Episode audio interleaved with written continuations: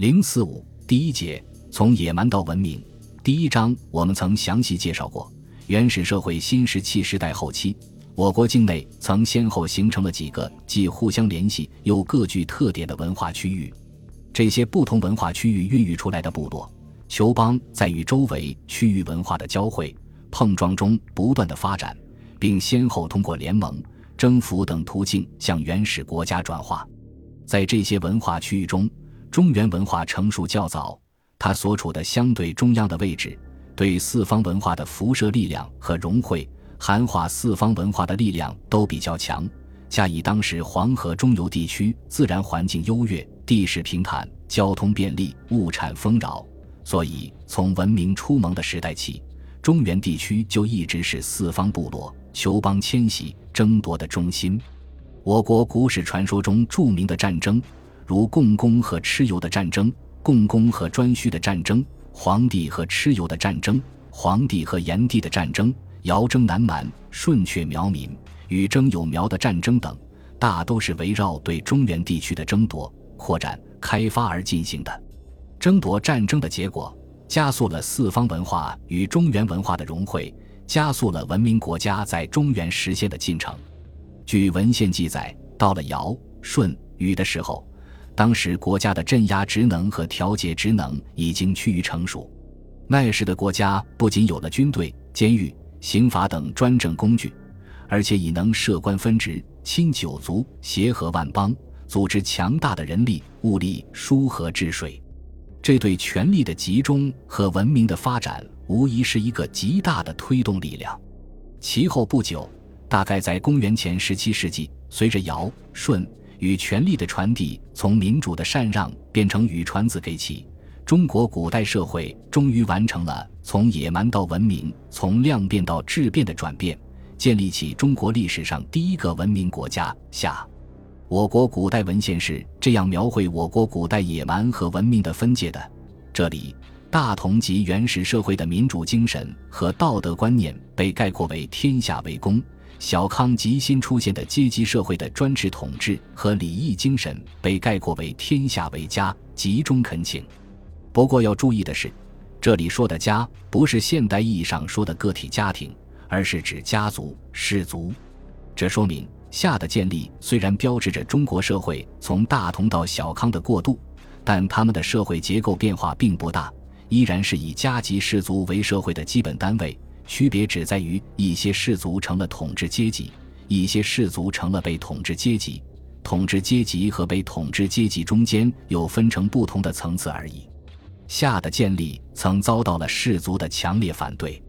传说起建立家天下，有护士不服，起兵反抗，起借口供刑天之法，打败了有护士，才巩固了政权。后来其子太康荒淫失国。东夷部族有穷氏的一因下民以代夏政，直至少康中兴。少康子助征于东海，用武力使东夷臣服，夏的势力才得以在黄河中下游发展巩固。这说明夏一直是在与本部族或其他部族传统氏族势力的斗争中发展的。有关夏代的文献记载较少，但为数不多的记载都说夏已有了比较发达的沟渠农业和青铜器野铸技术。并开始了封建和共富，这些记载大体是可信的。沟渠农业和青铜器野猪考古中已得到证明。封建之事也有其他文献可为佐证。所谓用国为姓，赐土姓，是说下通过赐土、赐姓的方式，把一些下属氏族或附属他的部落、酋邦扶植为合法的方国，在组织上与他结成宗主与附属国的联盟。这就是所谓的封建。从文献记载看，周的先祖契、商的先祖名都做过下的官，其为后继，名为水官。这说明商周的先人都接受过下的封建。张光直先生通过聚落考古对证文献说，夏商周三代的更迭不仅是前仆后继的朝代继承关系，而且一直是同时的列国之间的关系。从全华北的形势看。后者是三国之间的主要关系，而朝代的更替只代表三国之间势力强弱的臣服而已，是一个宏观的看法。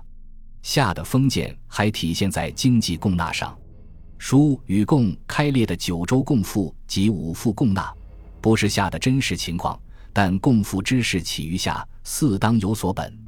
孟子滕文公说：“夏后氏五十而共，殷人七十而著，周人百亩而撤，其实皆异也。”说者多以为共是实物地租，亦不见得符合下的实际情况，但用它说明古来田赋之制始始于禹，却没什么疑问。夏后氏五十而共，殷人七十而著，周人百亩而撤，其实皆异也。跟殷因于夏礼，其损益可知也；周因于殷礼，其损益可知也的意思是相通的，其实皆异也。互有因袭而又经过损益。体现了三代在政治经济上的承袭严格关系。商原是黄河下游东夷族的一个古老酋邦，形成国家以后，逐渐向西部、北部发展，歼灭下的许多属国。公元前十五世纪，汤灭夏，建立商王朝。商建立后，由于内外矛盾和自然灾害，不常决议，曾经五次迁都。盘庚迁殷后，励精图治，政治、军事。经济都有了大的发展，至武丁时达到极盛，邦畿千里，莫敢不来享，莫敢不来亡，曰商时长。商代晚期已建立起强大的内服、外服政治系统，内服是商王国的官僚组织，外服则是服属于商，被商封为诸侯、邦伯的方国或部落。不过，当时的国家组织也还是以氏族为其组织形式，这些族系。从殷墟甲骨文中，我们知道可分为王族、多子族、三族、五族及多生等层次。这些族系有自己的经济、武装，他们层层分属于上一级的族系，其族长与上一级族长构成君臣关系，但又同属于商王于一人，这都比较清楚地反映了他们之间的宗法关系。宗法关系实质上就是以富家长大家族为基础的晚期父系氏族制度，保留在古代社会贵族统治阶级内部的经过改造的形态。在宗法制度下，一族的主要财产掌握在世代相传的族长及所谓宗子手里，大家族的公社性由宗子必族、收族的义务歪曲的反映出来。至于原始社会末期富家长大家族、宗族、氏族。部落各级组织之间的关系，则被改造成大宗小宗之间的同属关系。在宗法制度下，族长操纵家族的全部财产权，家族成员所得的一份，至少在名义上必须受赐于族长。这种实质上或名义上的受赐或相应的礼仪，就是分封的由来。卜辞中有不少商王征调王族、多子族征伐某方、戍守某地或夜王室的记载。亦有不少商王命令王室官员或宗族长带领众人族属经营王室田庄，或到新区开垦土地及供纳奴隶、牲畜、财物、布甲、补谷的记载。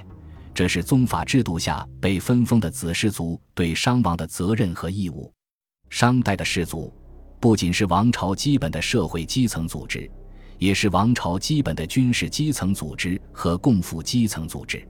氏族成员的社会地位完全依该氏族在宗法层级中的等级及他在氏族中的等级而定。因此，商代基本上属于氏族封建的社会。商代施行神权巫术政治，用战俘祭祀祖先，上下神旗和用奴隶殉葬的数量很大。专门用于祭祀的礼器工艺水平高超，装饰造型充满了神秘的气息。商代已使用成熟系统的文字记载自己的历史。从甲骨文记录的卜辞看，商对四方的征伐及抵抗外族入侵的战争频繁而激烈，这对研究殷商的拓边开疆史是第一手的资料。商晚期的疆域，北至燕蓟，南至豫南、鄂北，西起晋南，东至于海，其势力影响所及，北至辽西，西起甘陕，南与江汉。远至今江西新干都受其文化波及，这在当时的世界上是少见的。据甲骨文记载，因与外服诸侯的关系主要是政治、军事上的隶属同盟关系。诸侯除了奉命参与军事征伐及军事演习性质的田猎外，经济上的联系还不密切。这主要是因为外服诸侯多是异姓的方国或部落，他们与殷的隶属关系还保留着部落军事联盟的许多特点。